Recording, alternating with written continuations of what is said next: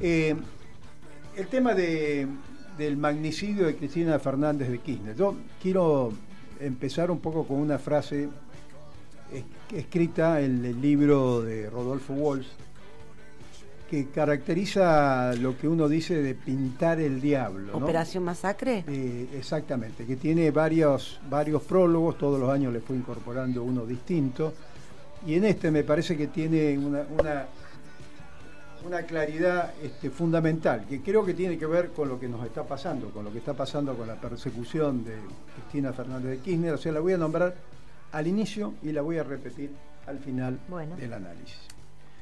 La tercera edición de Operación Masacre del año 69, el año del Cordobazo, hace una definición de la oligarquía dominante frente a los argentinos y dominada frente al extranjero. Me encantó esa, ¿no?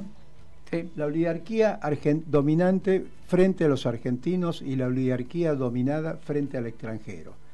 Y dice que esta clase esté temperamentalmente, temperamentalmente inclinada al asesinato es una connotación importante que deberá tenerse en cuenta cada vez que se encare la lucha contra ella, no para duplicar sus hazañas, sino para no dejarse conmover por las sagradas ideas, los sagrados principios y en general las bellas, bellas almas de los verdugos. Firmado Rodolfo Walsh.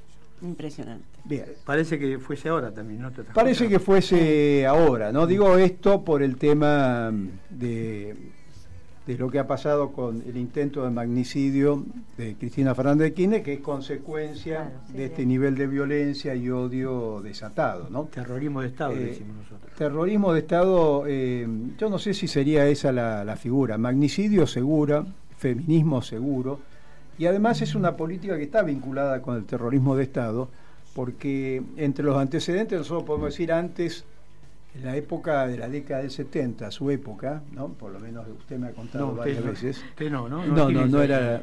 Eh, los presidentes se morían porque se les caían los aviones. Se le cayó el avión al presidente Roldós, se le cayó, explotó el avión de Omar Torrijos, explotó el avión este, de la conducción del movimiento 19 del M19 de, Colombia, cuyo presidente ganó las elecciones, uno de sus, de sus miembros, este, el presidente Petro. Se le cayó el helicóptero a Jaime Pazamora en Bolivia. Eh, explotó el avión de un gran amigo nuestro y presidente de la Revolución Mozambicana, Zamora Machel. Es decir, los presidentes se les caían los aviones realmente había una epidemia de, problemas mecánicos en la aviación. Obviamente la mano de la CIA y los servicios internacionales estaban, estaban detrás de esto. Después vino la epidemia de cáncer. El presidente Lugo tuvo cáncer, el presidente Chávez murió por cáncer, al presidente Lula le agarró cáncer, es decir, eh, todas cosas que... Compañera Cristina. Compañera Cristina tuvo un tema en la laringe, o sea, de pronto los presidentes empiezan a enfermarse de cáncer. Me hacía acordar a todas estas operaciones entre los servicios de inteligencia europeos que venían con un paragüita, le pinchaban el tobillo y usted moría o envenenado o de una enfermedad que no sabía qué es lo que pasaba. Habría que poner a Néstor también en esto. Ahora, ahora bueno, pero lo Néstor no lo sabemos con precisión, pero esto sí lo sabemos con precisión. Lo otro es una sospecha. Pero quiero decir que eh, cuando viene el golpe de Estado en Bolivia, hay nuevamente un intento de asesinato del presidente Evo Morales. Mm. Es decir, de volver ante el fracaso de las políticas de desestabilización, eh, los grupos económicos concentrados, diversificados de la oligarquía, esta oligarquía que decía este Rodolfo Walsh, vuelven a la acción con políticas de magnicidios, de atentados y de eliminación de los líderes populares, que eso es un poco lo que pasa este, en la Argentina con Cristina Fernández de Kirchner. O sea, el lawfare, esta, esta trilogía entre los mentimedios, los llamados medios, este, eh, la justicia y lo que ellos llaman el mercado, que son nada menos que estas empresas concentradas de capital, son los que utilizan los instrumentos jurídicos para eh, descabezar y este, tomar como eje el tema de la corrupción como el gran problema de la Argentina y es lo que lo acusaron a Perón, a Eva Perón, a Irigoyen en su momento. O sea, no es nada nuevo el eje de la corrupción, pero repetido con los multimedios genera esta, esta desconfianza que hay en un sector de la sociedad si esto que Cristina Fernández de Kirchner estuvo a punto de ser asesinada fue un montaje o es parte de la, de la realidad. Y entonces lleva, eh, previo a esto, recordemos que en el lenguaje del odio, que afecta a los cuerpos y las mentes de nuestro pueblo, eh, aparecen los sarcófagos, aparecen las guillotinas, aparecen los linchamientos, ¿se acuerdan las bolsas motorias linchadas con nombre y apellido de Estela Carlotto, de mm. dirigentes políticos? Aparecen este, esos enormes carteles de Cristina Asesina, como aparecía eh, Viva el Cáncer este, en 1952, este, firmado por la Unión Cívica Radical y pegado en las paredes del país. Es decir, antecedentes, digamos, de violencia eh, preexistente a la coyuntura actual que tiene nuestro país. Y en ese, y en ese tema se inscriben todas las políticas estas de negacionismo, de la violencia, como una doctrina este, revisionista de la oligarquía para no dar cuenta de las salvajadas y el nivel de violencia que instituido que hay en el país. Y, efectivamente Cristina Kirchner, lo que les molesta de Cristina es ese respaldo popular y es el, escollo principal que tienen para su política este, de concentración del capital y de avance sobre los recursos naturales de nuestro país y sobre el capital, la preeminencia del capital sobre el trabajo. Bueno, ahí está uno de los temas que quería este, plantear. Por eso esta frase que, dice Rodolfo Walsh es tan importante porque yo creo que no basta con la movilización para dar vuelta esta tendencia. El tema del odio es una política que a los grupos concentrados de la economía y a sus referentes políticos le ha dado resultados, porque después del desastroso gobierno de Macri, en las elecciones de medio término lograr un 40% de los votos, es, porque logran polarizar con esta eh, construcción de una verdad este, mediatizada, virtual, falsa, cínica, les da resultados, entra esta caja boba en la, en la cabeza de nuestra población. Entonces, el tema no es que es un error de estos grupos económicos el tema del odio, es una política. Y tampoco es un error el intento de magnicidio a Cristina, creo que no les queda mucha alternativa y ese nivel de violencia ya lo hemos visto, como dice Rodolfo Wall en su frase, que es la política que ellos implementan. Entonces, además de, la, de ganar la calle, además de las declaraciones, de las condenas, de los papelitos, de los comunicados que dan vuelta, que todo se raja la vestidura, si no hay un principio de acción, evidentemente, no hay defensa sobre estas políticas del odio que van a continuar, van a persistir y se van a agravar. Significa que hay que tener una política muy firme con los, las fuerzas de seguridad, hay que tener una política muy firme en cuanto, por ejemplo, una respuesta inmediata que debería dar el gobierno es la ley de medios, decreto contra decreto, hacer como lo que hacía, me recuerda lo que hacía Raúl eh, eh, Fidel Castro en Cuba, cuando el imperio Estados Unidos lanzaba una ofensiva sobre Cuba, Fidel contragolpeaba inmediatamente. Es decir, demostraba un nivel de disputa y de poder necesario para que el pueblo interpretara cuál era la pelea, qué es lo que se estaba peleando, dónde estaba el enemigo. Y en ese sentido, la movilización que se dio este, a favor de Cristina fue realmente impresionante, solo similar a la de mm, el 2 por 1 en su momento, ¿no? Este, o este, la, la de la movilización, digamos, que dio por tierra el intento de las leyes previsionales, de la, famosa ley de modificación previsional, pero eh, en el caso de la última movilización del día este, viernes, eh, uno se fue con un sabor, un gustito, un gustito que faltó algo, ¿no? Faltó eh, ese comunicado que no tiene firma. El comunicado que llama la paz y la concordia, increíblemente no tiene firma lo lee una admirable artista no hay una dirigencia política que se haga cargo, no aparece el presidente, tampoco pudo aparecer la vicepresidenta, entonces este, quedó como un respaldo y una movilización este, importante, pero le faltó eso que tuvo el 17 de octubre en su momento. Claro, esta se puede diluir. Esta se, puede diluir porque se notó eh, la falta de conducción de semejante capacidad de movilización. El liderazgo de Cristina Fernández de Kirchner está clarísimo. Este da vuelta atrás del mismo eh, representante del grupo de Patria Grande, este, este dirigente social, este Grabois, de, se iban a ir del bloque, iban a ah, romper el bloque, vuelven para atrás, eh, vuelven para atrás por el impacto de lo que fue la movilización del pueblo. Hemos visto a ese pueblo emocionarse, estar ahí horas y horas esperando lo que no iba a suceder y que terminó una comisión tan amplia que armó nuestro querido presidente que es inoperante, como la comisión del hambre, que fue tan amplia que no fue ejecutiva y que fue inoperante. Como las comisiones... ¿eh? ¿ah? Esa comisión faltó gente importante. Faltó gente importante, faltó la CTA autónoma, este, EVE no estuvo, cuando vio la característica de la comisión se fue.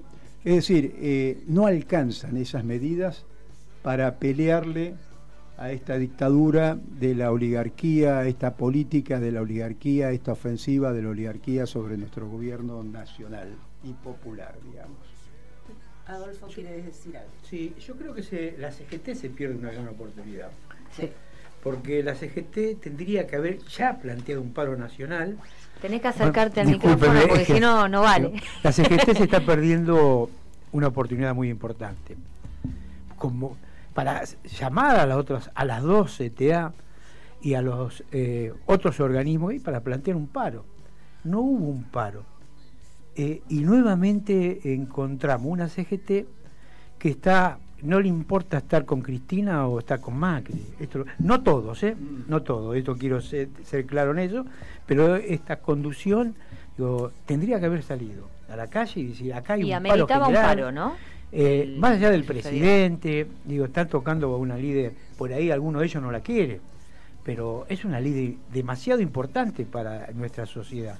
y tendría que haber estado el, la CGT completa en la calle y hubiese planteado un paro general y lo íbamos a quitar todo. Y se hubiese puesto nuevamente al frente de una lucha. No lo hizo.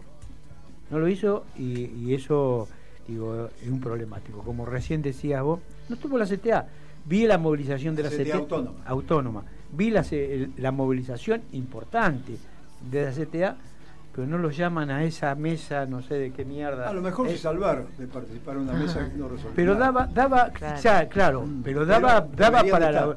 Porque si vos me decís que iban a discutir salario, iban a discutir algunas otras condiciones, estaban discutiendo eh, que iban a asesinar a nuestra compañera Cristina. No estaban discutiendo cualquier pelotude. Y no estuvo. Y eso Digo, eh, creo, no solo se perdió esa oportunidad, sino que, como decíamos recién con vos, eh, recién empieza. Este Esto empieza. Sí, lo otro que llama la atención enormemente es la rapidez con la que ellos vuelven a armar el discurso del odio. Para odio.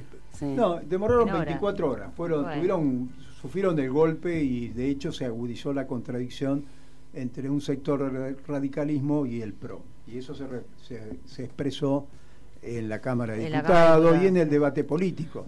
Eh, pero si no se lo expulsa a Tetaz, digamos que dice semejante disparate como, como se intentó hacer de la Universidad de La Plata o como se intentó hacer del Club Gimnasia, que también lo quiere expulsar, si ellos no sienten el rigor de nuestro pueblo frente a las barbaridades que dicen, las van a seguir haciendo.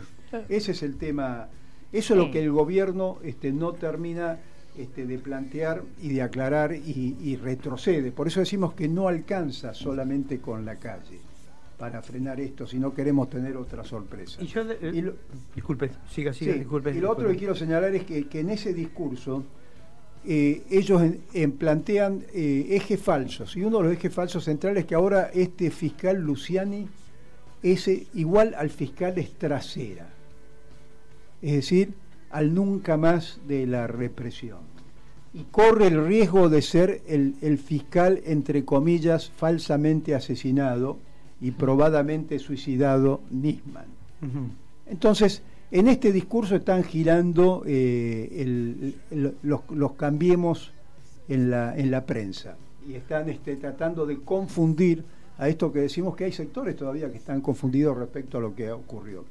Y el otro eje central es que ellos, nosotros asociamos la represión con los grupos económicos diversificados de la oligarquía argentina. Nosotros en la política de derechos humanos decimos los verdaderos responsables que utilizaron el instrumento militar para ir contra el pueblo argentino, sus derechos, sus intereses, fueron los grupos económicos, fueron los Blaquier, fueron estos empresarios que hoy todavía eh, no han sido juzgados y que siguen sorteando a la justicia y hoy utilizan a la justicia, al Comodoro PRI o Comodoro PRO, como eje central. ¿Qué tratan de plantear ellos?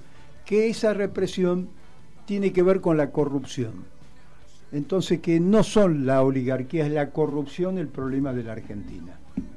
Como si ese fuera el eje, el eje central. Entonces aparecen estos pibitos, que algunos dicen loquitos sueltos, otros dicen lobos sueltos, otros dicen con algún interés, que plantean que el eje central es la corrupción contra Cristina. Y además el amigo de este Sabag, este, este, este femicida, este magnicida, dice que eh, si apuntaba bien y salía el tiro, iba a pagar menos impuestos. Fíjense hasta dónde llega el eje de la corrupción metido como el responsable de lo que nos está pasando a nosotros y se encubre a la oligarquía. Y el otro, el otro tema es el tema del relato. Ahora hablan de la construcción del relato kirchnerista. Y el relato, el origen del relato es el fiscal Luciani.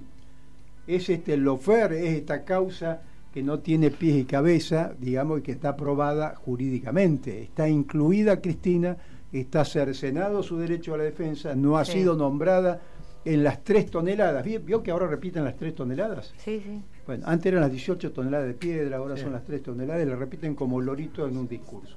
Bueno, estos son los ejes falsos que hay que desarmar. Claro, y además como si, si la corrupción solamente viniera de este lado y no... Ellos están exentos y no es una cuestión del, sistema, ¿no? Macri no es corrupto. Claro. Yo creo que no hay que dejar pasar más nada. Creo que cada vez que salgan a hablar y hablen mal, eh, de, con, la bronca, con la pus que tienen, hay que salirle. Yo no espero del gobierno que lo haga, espero de las organizaciones sociales, sindicales, que salgan. Porque la verdad que yo del gobierno, digo, eh, tengo, digo, yo con Cristina, todo, digamos, ¿no? Uno sale a defenderla. Pero hay algunas cosas que eh, se tapan también en los temas económicos, digamos, ¿no? no estamos tan bien en el tema económico pero hay que salir a defender. Cada vez que alguien hable sobre estos temas de, matar a la compañera, tenemos que salir, no hay que esperar a nadie, tenemos que salir nosotros. No hay que esperar al gobierno, porque si esperamos a alguno que. Se pelean para estar en la foto. ¿Vos viste que en esa mesa o en ese palco se peleaban para estar en una foto? Algunos pelotudos que nos llevan a la ruina. Bueno, nosotros tenemos que salir a defender. ¿Quién la defiende a Cristina también? Una pregunta, ¿no? Yo el otro día escuchaba alguno, ¿quién defiende a Cristina? ¿Quién es el que está defendiéndola? ¿Dónde están? Ahora le pusieron un coche nuevo, pero con eso es suficiente. ¿Cómo se puede escapar el teléfono? A mí estas cosas me vuelven de la cabeza. Borrar, borrar. Borrar un teléfono. ¿Cómo puede pasar una cosa de esta? Digo, ¿qué pasa con esta justicia, no? A la mierda con la justicia, digo yo. Hay que cambiar esta justicia. Si no, digo, no van a seguir pasando estas cosas. Así es. Y si ustedes me permiten, voy a volver a leer esta frase para cerrar, porque es significativa con la que iniciamos este análisis, que está en la tercera edición del año 69 de Operación Masacre de Rodolfo Walsh, que incluyó un retrato de la oligarquía dominante frente a los argentinos y la oligarquía dominada frente al extranjero. Que esa clase esté temperamentalmente inclinada al asesinato es una connotación importante que deberá tenerse en cuenta cada vez que se encare la lucha contra ella, no para duplicar sus hazañas, sino para no dejarse conmover por las sagradas ideas, los sagrados principios y en general las bellas almas de los verdugos. Firmado Rodolfo Wells. Bien, ¿eh? Muy bien. ¿Ibas a decir algo? No, que ah, teníamos lo de Cristina, pero no nos va a dar el tiempo, ¿no? El, eh, los audios, podemos cerrar. A ver qué dice, miremos al norte. claro. Miremos al norte.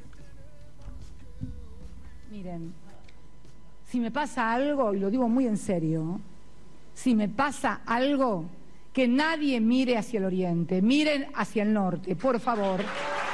Hay que seguir